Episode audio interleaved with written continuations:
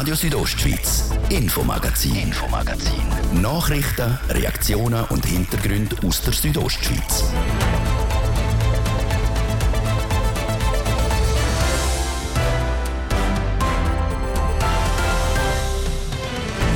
Die Flimser Bergbahnen bauen das neues Gondelsystem, der sogenannte Flem Express. Alles in allem sind sechs verschiedene Bergstationen am Entstehen. Das Spezielle an dem System, die Gondeln die fahren autonom. Denn die Bündner Hotellerie im Kampf gegen den Fachkräftemangel. Laut den neuesten Zahlen von Hotellerie Suisse Graubünden haben die Hotels im Kanton schon die Sommersaison 5 bis 7 Prozent zu wenig Mitarbeitende. Darum braucht es laut dem Präsidenten des Bündner Branchenverband schnell Lösungen. Jeder Betrieb soll sich Gedanken machen, wie kann er attraktiver werden, was für Massnahmen das passen zu ihm. Eine solche Lösung hat das Churer Hotel Stern präsentiert. Und statistisch gesehen gibt es in jeder Klasse im Kanton begabte und zum Teil sogar hochbegabte Kinder. Die werden aber nicht immer richtig gefördert. Im dritten Teil unserer Wochenserie über hochbegabte Kinder schauen wir heute an, wie solche Kinder auch im regulären Unterricht könnten gefordert und damit gefördert werden. Das drei von der Themen heute im Infomagazin vom Mittwoch am 9. August.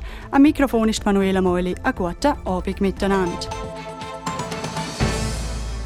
Eine Gondelfahrt auf Verlangen. Wer ab dem Winter mit der Bergbahn in Flims unterwegs ist, kann das zum ersten Mal ausprobieren.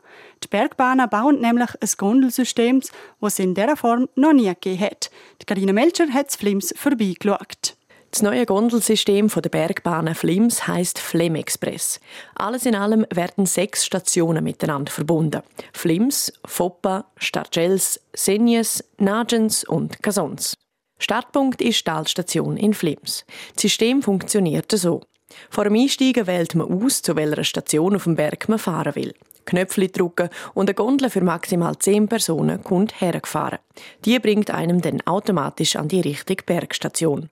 Auch wenn drei Stationen dazwischen liegen. Umsteigen muss man nicht. Das ist eine Weltneuheit, wie der Chef der Visa Arena Gruppe, der Markus Wolf, sagt. Wir tun hier beim Flem Express zwei Technologien miteinander verschmelzen. Auf der einen Seite herkömmliche Seilbahntechnologie zwischen den Stationen und auf der anderen Seite selbstfahrende Gondeln in den Stationen, die anhand von einer komplexen Steuerung ans richtige Ort gebracht werden. Der Vorteil vom neuen Gondelsystem: Es gibt keine Leerläufe mehr. Eine herkömmliche Gondelanlage fährt durchgehend, egal ob es Leute drin hat oder nicht. Beim Flem Express ist das anders. Die Gondeln fahren nur dann, wenn sie per Knopfdruck bestellt werden. Grundsätzlich steckt hinter der Technologie halt einfach die Tatsache, dass wir nur dann mit einer Gondel ans Seil gehen, wenn jemand drin sitzt oder wenn wir eine Gegenfahrt machen müssen. Das heisst, die 90% Leerfahrten, die man sonst auf einer ganzen Jahresanlage hat, die fallen bei uns so weg. Und darum rechnen wir auch mit einem Energieverbrauch, der etwa bei der Hälfte liegen würde im Vergleich zu einer herkömmlichen Technologie, was natürlich ein Quantensprung ist. Etwas, wo sich die Flimser Bergbahnen mit dem Flem Express auf die Fahne schreiben, die neue Bahn greife nur minimal in die Natur ein. Im Fall der neuen Mittelstation Senjes heisst es zum Beispiel, dass sie zu einem grossen Teil unterirdisch gebaut wird. Durch das wird sie ins Landschaftsbild eingebettet. Und auch die Baumaterialien kommen, wo das möglich ist, vor Region. Das sagt der Ingenieur Claudio Casut, der das Bauprojekt mitgeplant hat. Das Holz, das wir brauchen für diese Stationen, das wird alles in der Region geerntet und anschließend auch in der Region eingesagt. Beim Beton ist es so, dass wir 80 Prozent von einem Kubik Beton wir vor Ort gewinnen. Wir haben das Glück, dass das Gestein sehr gut ist und geeignet ist, um vor Ort Beton herzustellen. Mit einheimischen Baumaterialien und der Einbettung der Stationen soll der Eingriff in die Natur also so klein wie möglich sein. Trotzdem gibt es mit der neuen Bahn auch eine neue Erschliessung. Eine der sechs Stationen vom Flem Express ist Gasons, eine Station bei der Tektonik Arena Sardona, wo zum UNESCO Weltnaturerbe gehört. Der Spagat zwischen Landschaft schützen und Landschaft nutzen ist nicht einfach. Der Markus Wolf ist aber überzeugt, dass das klingt.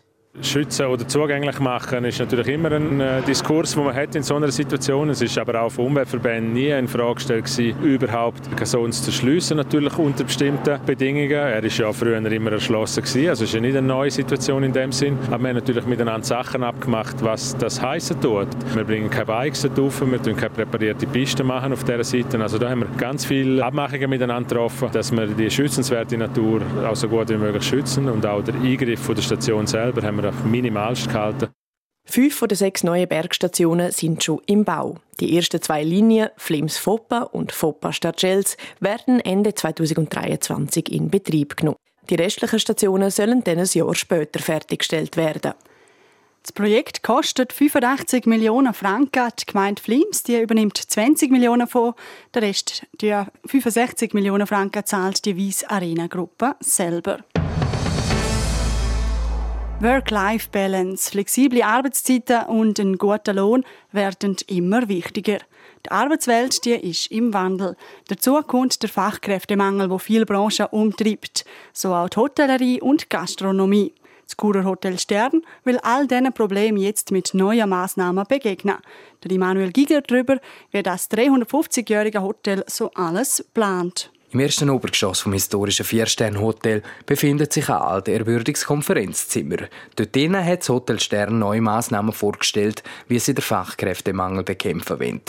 Der Adrian Müller, Eigentümer vom Hotel Stern, erzählt, wie man als Arbeitgeber attraktiv bleiben will. Wir einführen den Sonntagszuschlag einführen für unsere Mitgastgeberinnen und Mitgastgeber, die am Sonntag arbeiten, 50 Prozent.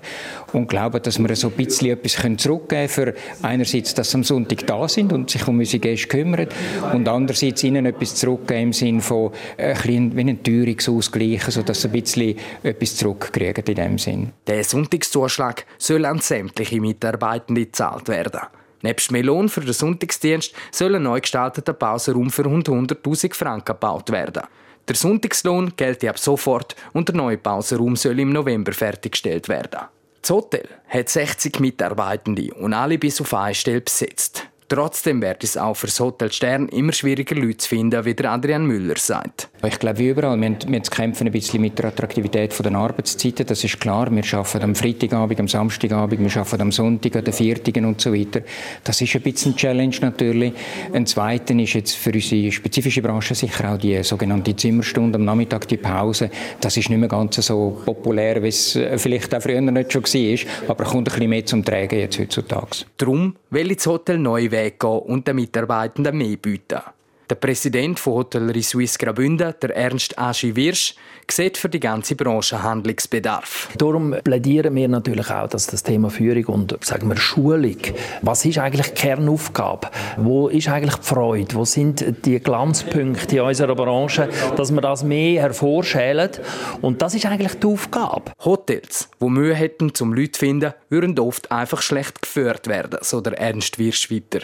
Auch die vergangene Pandemie hätte einen grossen Einfluss gehabt, dass sich die Situation so verändert hätte. Corona hat den Effekt gehabt, dass man die gut belastenden, sprachenkundigen, flexiblen Mitarbeiter abgeworben hat in andere Branchen, in die IT-Branche, in Gesundheitswesen, in Sonderland. Und wir haben eigentlich die verloren und haben sie nicht können ersetzen eins zu eins. Und seitdem rennen wir eigentlich den Mitarbeitern noch, plus noch kombiniert mit Gästen, die plötzlich Kanton Graubünden strömen, also mehr Umsatz mit weniger Mitarbeitern Mitarbeiter. Das ist nicht nachhaltig und geht auf Kosten der Qualität und auch auf Kosten der Mitarbeitenden. Die Hotellerie sei auch bemüht, die verlorenen Mitarbeitenden durch verschiedene Anreize zurück in die Branche zu holen, meint der Präsident von Hotellerie Suisse Graubünden.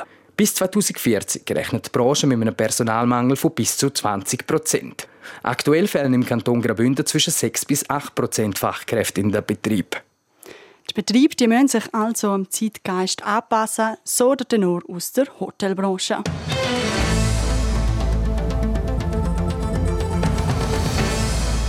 Diese Woche schauen wir uns die Situation von hochbegabten Kindern in Graubünden genauer an.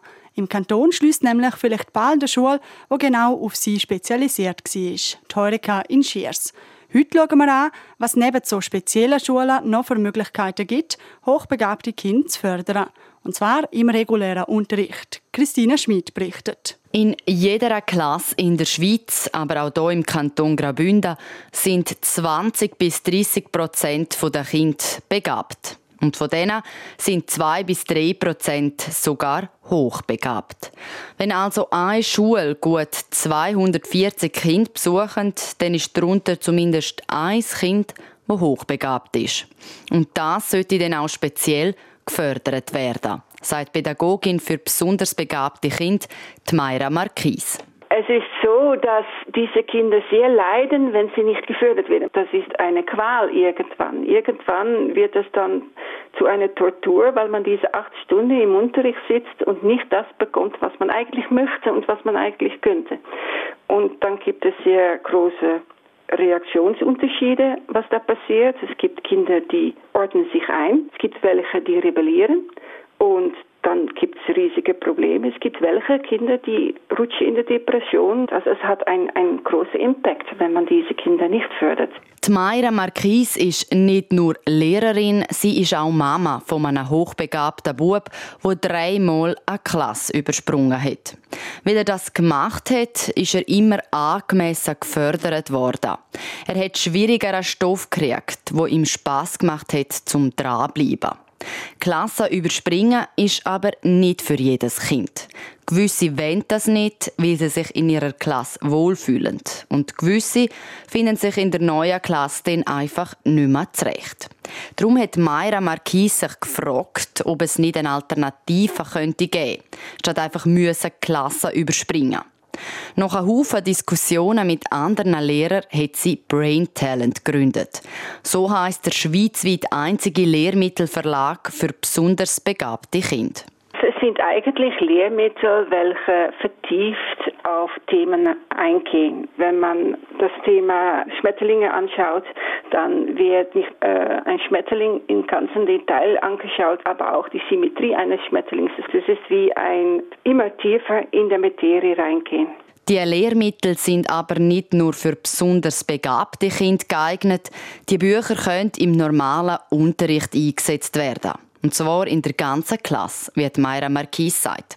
Zu jedem Thema, wo im Buch behandelt wird, gibt es nämlich immer Aufgaben in drei verschiedenen Schwierigkeitsbereichen.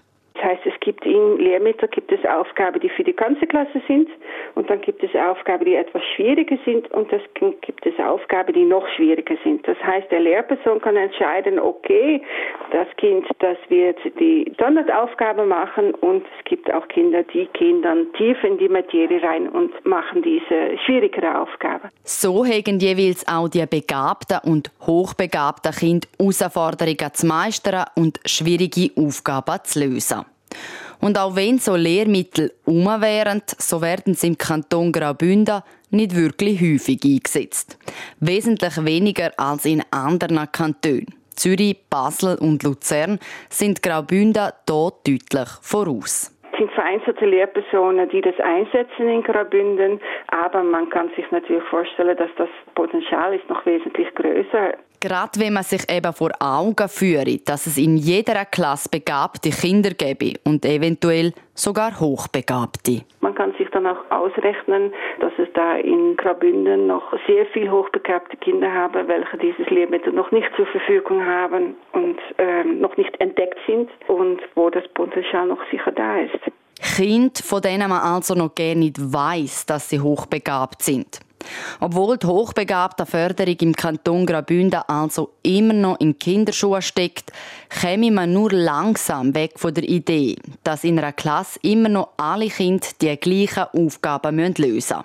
Obwohl die einen schon parat wären für Schwieriges, sagt Marlies Triaca, Lehrerin und Schulleiterin an der Heureka Schiers, eine Schule für besonders begabte Kinder. Erst in den letzten Jahren fängt das Bewusstsein an, dass die, die einen Stoff schon beherrschen, die zum Beispiel schon bis 100 rechnen können, dass die nicht das noch üben müssen bis zum Umfallen, oder? sondern dass man denen vielleicht eben schwierigere Aufgaben kann geben, andere Aufgaben. Und trotzdem ist es im Kanton Graubünden immer noch nicht selbstverständlich, dass hochbegabte Kinder im Unterricht gefördert werden. Meistens passiert das außerhalb, zum Beispiel an der Heureka. Und das müsse sich ändern. Warum die Förderung so schwierig ist und warum gerade in Graubünden nicht viel passiert, das hören wir den Mora im vierten Teil unserer Wochenserie zum Thema hochbegabte Kind. Radio Südostschweiz, Infomagazin, Infomagazin. Nachrichten, Reaktionen und Hintergründe aus der Südostschweiz. Man liest immer wieder einmal von so Vorfällen, dass eine große Firma eine viel kleinere Firma wegen Verwechslungsgefahr verklagt. Und genau so etwas ist auch in Davos bei der Brauerei vom Mondsteiner Bier passiert. Der US-Hersteller vom Monster Energy Drink findet nämlich, dass Monster und Monsteiner zu ähnlich tönt und hat darum sowohl gegen den Slogan als auch gegen das Logo vom Bier Vision Monsteiner geklagt. Jasmin Schneider mit der ganzen Geschichte. Unterschiedlicher könnten die beiden Firmen nicht sein. Die Biervision Mondstein AG ist eine kleine Brauerei in Davos Mondstein. Der Gesamtumsatz für das Jahr 2022-2023 beläuft sich auf gut 1,65 Millionen Franken. Und dann haben wir noch den grossen amerikanischen Getränkekonzern Monster Energy Company. Der ist vor allem bekannt für seine Energy Drinks von Marke Monster und hat im letzten Jahr über 6,3 Milliarden Dollar Umsatz erzielt. Wo dann die Post von dem Riesenkonzern im Briefkasten vor Mondsteiner Brauerei gelandet ist, hat der Verwaltungsratspräsident vor Biervision Mondstein AG, der Hans-Peter Hoffmann, schon recht gestaunt. Für mich ist es völlig unerwartet. Ich habe nie gedacht, dass irgendetwas was dagegen haben kann. Konkret hat die Monster Energy Company beim Eidgenössischen Institut für geistiges Eigentum Klage gegen die Biervision Mondstein AG eingereicht. Das wegen angeblicher Verwechslungsgefahr zwischen Monster und Mondsteiner. Und zwar ist es um eine Wortbildmarke von Mondsteiner Brauerei aus dem 2022 gegangen, wo seit 2000 Mondsteiner heißt. Sorgen hat sich der Hans-Peter Hoffmann darum keine gemacht. Ja, nach logischem Menschenverstand kann man ja nicht gut einem kleinen Dorf in Graubünden verbieten, unter ihrem Namen etwas zu vertreiben, finde ich. Vom selben her bin ich immer gelassen. Gewesen. Und es ist dann auch gut rausgekommen für die Mondsteiner Brauerei. Die Klage ist in allen Punkten abblitzt. Die US-Firma hat darauf aber auch keine Beschwerden beim Bundesgericht eingereicht und es hat ausgesehen, als wäre die Angelegenheit erledigt. Jetzt hat der US-Konzern aber eine zweite Klage eingereicht. Das Mal geht es um eine Wortmarke und nicht mehr um die Wortbildmarke. Für jeden Markeneintrag kriegt man eine Rechnung und wenn wir gewusst hätten, dass wir beide Rechnungen miteinander zahlen, es möglicherweise noch eine Klage gibt, dann hätten wir das sicher gemacht und so ist halt die Differenz. Eine Woche, zwei von diesen Zahlungen, das kann es geben. Hat jetzt eine blöde Folge zur Ursache. Darum hat der US-Konzern also auch noch gegen die Wortmarke Einspruch erhoben. Die Biervision Monstein AG geht aber gelassen in den zweiten Prozess. Ich wüsste nicht, warum wir die nicht angewinnen sollten, ehrlich gesagt. Mit dem Urteil werde in den nächsten Monaten gerechnet. Was bleibt, ist also das Abwarten und eine hohe Rechnung. Der erste Prozess hat das Unternehmen gut 15.000 Franken gekostet. Immerhin 1.200 Franken hat es als Parteientschädigung für Monster Energy Company gegeben. Der zweite Prozess dürfte laut Hans-Peter Hoffmann günstiger werden. Die Biervision Mondstein AG die hat übrigens letzten Freitag auch noch ihre Generalversammlung abgehalten. Als Reingewinn weist das Unternehmen fast 50.000 Franken aus. Dividende die wird den Aktionärinnen und Aktionären in Bier auszahlt. Und anstoßen dürfen die nicht nur auf ihren guten Jahresabschluss, sondern eben auch hoffentlich auf ihren juristischen Erfolg. Ja, und das ist es das Infomagazin vom Mittwoch, 9. August, hier auf Radio Südostschweiz. Wenn ihr etwas verpasst habt, die ganze Sendung zum Nachlesen gibt es online auf rso.ch und überall dort, wo es Podcasts gibt. Am Mikrofon verabschiedet sich Manuela Meuli. Danke fürs Zuhören und einen schönen Abend. Radio Südostschweiz, Infomagazin, Infomagazin. Nachrichten, Reaktionen und Hintergründe aus der Südostschweiz.